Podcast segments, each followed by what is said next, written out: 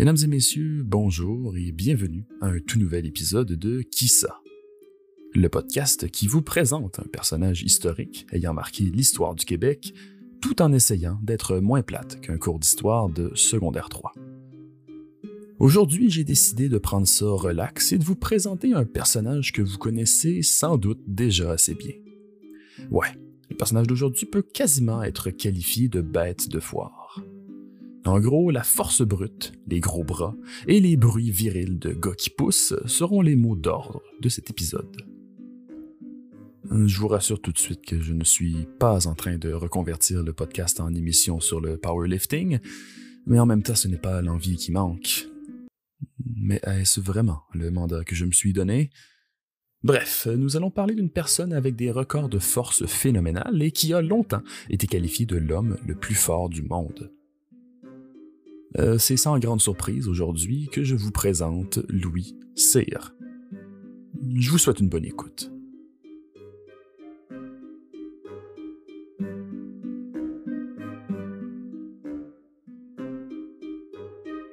Bon. Notre cher Louis Cyr naît le 10 octobre 1863 à Napierville et permettez-moi de casser le rythme d'entrée de jeu pour vous apporter une précision. Ouais, Louis Cyr ne s'appelle pas réellement Louis Cyr. Son vrai prénom est en fait Cyprien Noé, un prénom qui ferait saliver toutes les familles qui tripent étrangement sur les prénoms trop compliqués et uniques. Désolé, mais ce n'est pas parce que votre enfant est le seul à s'appeler Marc Elvis, Stéphane Eric avec un K ou encore un nom qui se peut juste pas comme Fandrick que c'est une bonne idée. L'intimidation à l'école va quand même faire son chemin. Avant de partir trop loin, expliquons le pourquoi du que c'est. La raison, c'est qu'à un moment donné, en 1878, la famille Cyr va justement émigrer au Massachusetts pour tenter de faire fortune, puis notre petit Cyprien Noé va se rendre bien vite compte que son prénom est comme crissement pas facile à prononcer en anglais pour des Américains, fait qu'il va juste adopter le prénom Louis. C'est tout. Dans la jeunesse de Louis Cyr et ce, avant d'émigrer aux États-Unis, sa force fait déjà jaser un peu de monde. Faut aussi dire qu'il vient d'une famille de cultivateurs de pas moins de 17 enfants, donc dites-vous que se casser le dos à la tâche, c'est un peu la routine à la maison. Il paraîtrait qu'à l'âge de seulement 8 ans, Louis serait parti chercher un veau de la ferme qui manquait à l'appel, aurait retrouvé l'animal poigné dans un fossé, pour ensuite sortir le veau du fossé et le hisser sur ses épaules pour le ramener à la maison. OK, je ne sais pas si vous savez combien ça pèse un veau. D'ailleurs, moi non plus, hein, c'est pour ça que je l'ai googlé. Mais un veau d'environ 3 mois peut peser entre 90 et 110 kilos, ce qui équivaut à un poids entre 200 et 240 fucking livres. Pardon. La famille de Louis va rapidement se rendre compte que leur fils est probablement meilleur à lever des livres que de les lire, et c'est à l'âge de 12 ans qu'il va d'ailleurs arrêter l'école pour travailler dans un camp de bûcherons l'hiver et travailler sur la ferme le reste de l'année. Il va déjà commencer à impressionner son entourage par sa force au point que sa mère va lui demander de se laisser pousser les cheveux en référence au personnage biblique de Samson. Ouais, Samson, en gros, c'est un personnage bien fort qui aurait comme tué un lion à main nue, puis à quelque part là-dedans, ça dit que sa force viendrait de ses cheveux longs. Fait Louis Cyr va juste faire pareil. Bon, de retour à la famille Cyr aux États-Unis, euh, on dirait un titre de comédie poche, c'est le road trip. Louis Cyr a maintenant 17 ans et occupe plusieurs emplois comme dans une usine de textile, une ferme et un atelier de mécanique. Il pèse à présent 230 livres. Oh. Wow. On dit de lui qu'il a l'allure nonchalante et empâtée, euh, je ne sais pas exactement ce qu'on voulait dire par une allure empâtée, mais à 230 livres, j'imagine qu'il a en masse de pâte. Dont les joues roses et les longues boucles blondes lui donnent un air de bébé. Louis Cyr, le grand bébé, c'est cute. Il pratique également le violon, la danse et, naturellement, l'entraînement de poids et haltères. C'est vers 18 ans que Louis Cyr participe à son premier concours d'homme fort dans la ville de Boston. Certains documents racontent que c'est en dégageant une charrette embourbée en la poussant avec son épaule que le conducteur, impressionné par la force de Louis, lui aurait proposé de prendre part à cette compétition. Et c'est dans ce concours qu'il accomplira l'exploit de soulever un cheval de terre. Pas un cheval fait en terre, soulever un cheval de terre. En tout cas. On raconte que le cheval que Louis aurait soulevé pesait 1500 livres. Le public étant naturellement impressionné par ses exploits, euh, Louis Cyr va tranquillement se bâtir une renommée. C'est à peu près à la même période qu'il va entre autres rencontrer sa future femme, une certaine Mélina Comtois, originaire de Saint-Jean-de-Mata. La famille Comtois va cependant devoir retourner au Canada en 1882 et deux mois plus tard, Cyr va faire de même. Louis et Mélina vont se marier la même année et Louis n'aura pas grand choix que de retourner dans les camps de bûcherons pour gagner sa vie. Cyr et sa femme décident au printemps 1883 de retourner vivre dans la ville de Lowell. Ouais, ça je ne l'ai pas mentionné, là, mais c'est la petite ville au Massachusetts où la famille de Louis s'était installée précédemment. Ils vont être super bien accueillis par les Franco-Américains de la ville qui connaissent déjà Louis dû à ses exploits.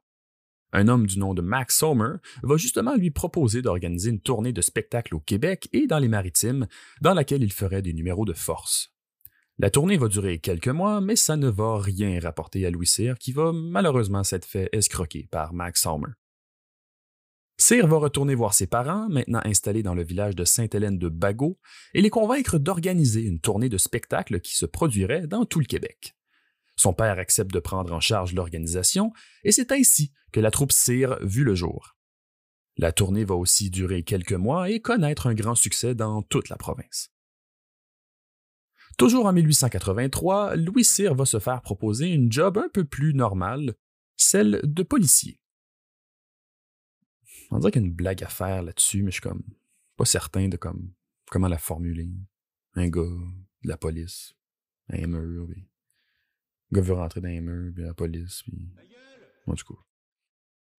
Il va être policier dans la ville de Sainte-Cunégonde, aujourd'hui l'arrondissement du Sud-Ouest à Montréal, pendant environ deux ans. La raison de sa courte carrière dans la police est due à un sombre événement qui arriva à Louis Cyr sur son corps de travail. En effet, le 23 septembre 1885, Cyr et d'autres de ses collègues vont être envoyés pour répondre à une plainte à propos d'un homme ivre. Louis tentera de saisir l'homme en premier et sera blessé à la tempe par une roche. Charles Proux, collègue policier également sur place, tentera de donner un coup de main à Louis Cyr, mais sera assommé par l'ivrogne et son frère, il va perdre conscience avant d'être roué de coups de pied au visage par ces derniers. L'incident va remettre en question la carrière policière de Cyr et c'est malheureusement un mois plus tard qu'il devra remettre son insigne. Un métier trop dangereux pour notre colosse. Euh, vous trouverez probablement des versions plus détaillées de l'événement sur Internet, mais il est plus que probable que certains auteurs aient pris des libertés quant à la réelle histoire. Donc, dites-vous que grosso modo, dans les journaux de l'époque, c'est ce qui était raconté. En 1885, Louis repart finalement en tournée avec le lutteur, boxeur et leveur de poids montréalais Gustave Lambert, ainsi que plusieurs autres athlètes. L'année 1885 est tristement connue pour être celle de la pendaison de Louis Riel, un autre Louis important de l'histoire qu'on reverra peut-être dans l'émission. Mais c'est également à cette année que Louis Cyr et sa femme vont perdre leur premier enfant peu de temps après l'accouchement. C'était un garçon. L'année d'après, Cyr va s'inscrire à une compétition d'hommes forts à Québec afin d'affronter David Michaud, surnommé Baby Michaud. Ah, un autre grand bébé, ça a l'air. Le champion canadien des hommes forts.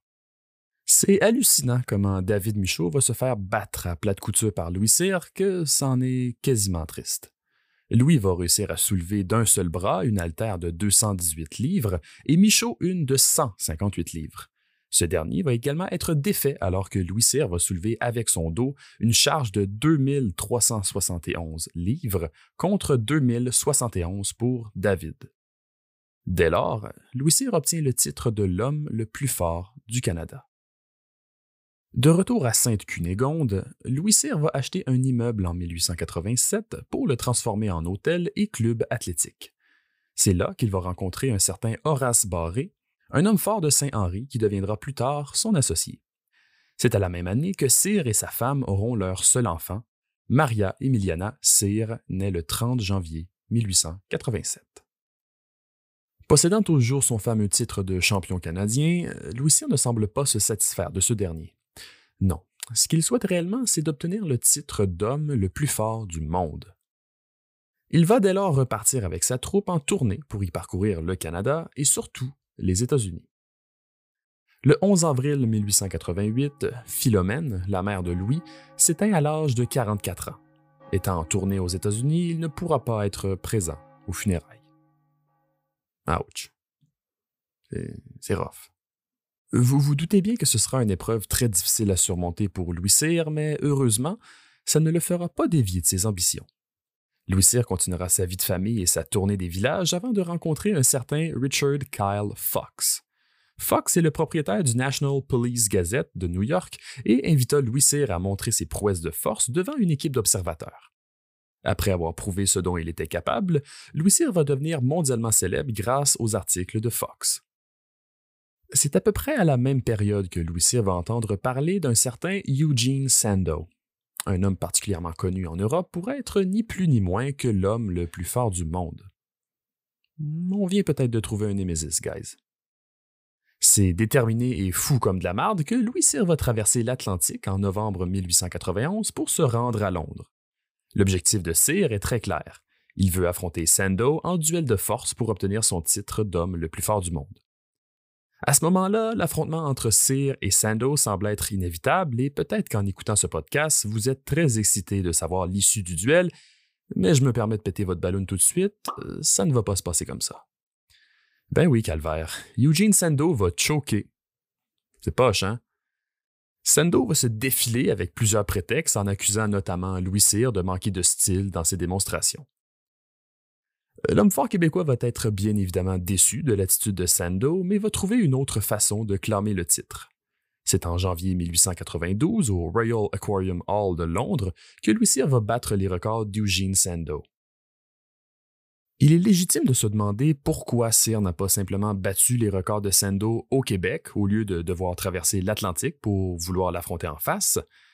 Et il faut comprendre qu'à l'époque, le milieu des hommes forts s'est relié au milieu du spectacle. Et dans ce milieu-là, il y a de l'arnaque. C'était pas rare à l'époque d'entendre des rumeurs comme quoi des hommes forts soulevaient des haltères plus légers qu'ils laissaient croire à la foule, ou encore qu'ils étaient aidés dans l'arrière-scène par des systèmes de poulies cachés pour soulever des charges. Il est probable que Cyr doutait que les records de Sando soient réels et aurait souhaité l'affronter pour prouver hors de tout doute qu'il était plus fort que lui, mais bon. Quoi qu'il en soit, Louis Cyr va battre tous les records d'Eugene Sando. Parmi ceux-là, on peut compter le développer à une main avec un haltère de 273 livres, le soulever de terre à un seul doigt de 559 livres, et finalement, un des plus remarquables, le soulever du dos à 4337 livres.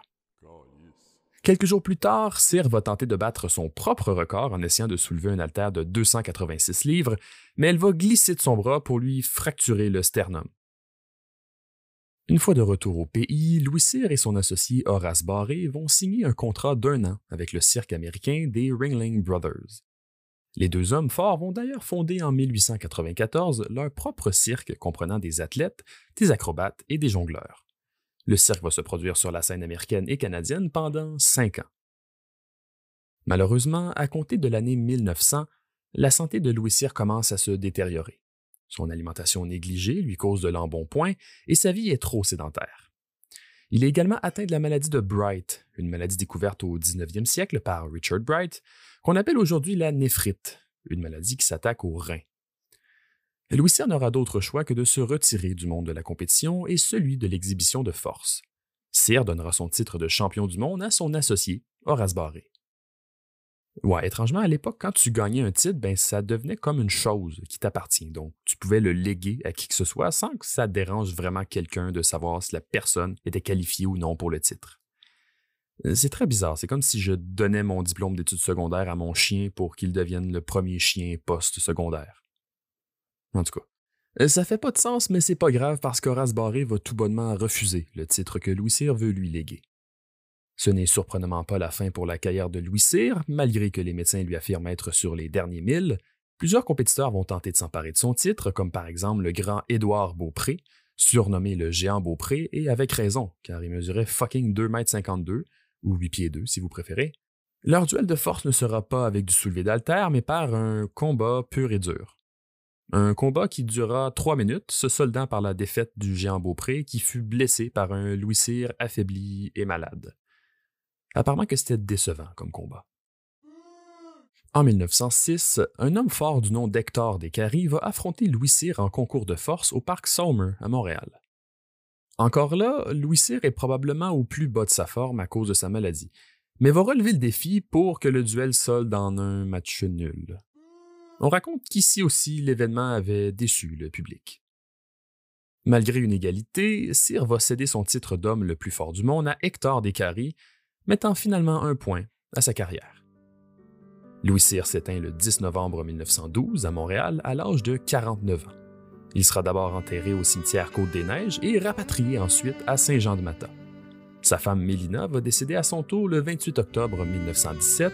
Sa dépouille repose également au cimetière de Saint-Jean-de-Mata, aux de son cher Louis.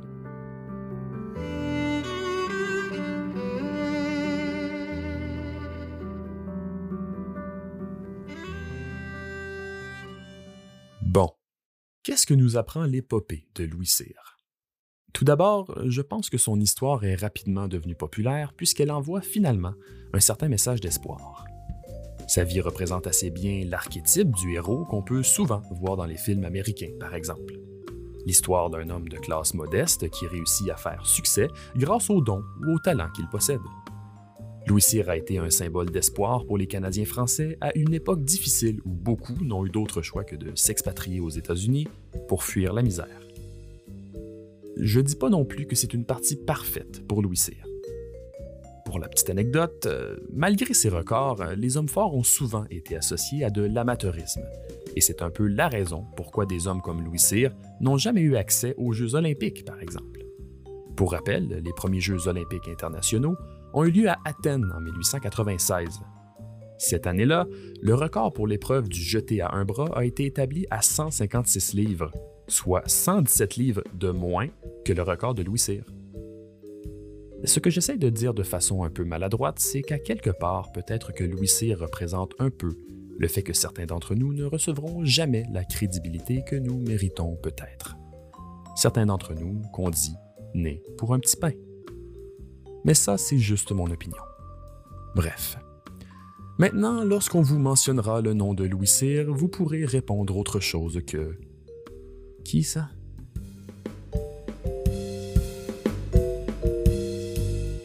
Mon nom est Carl-Anthony Thibault, je vous remercie d'avoir été avec moi et je vous donne rendez-vous pour un prochain épisode.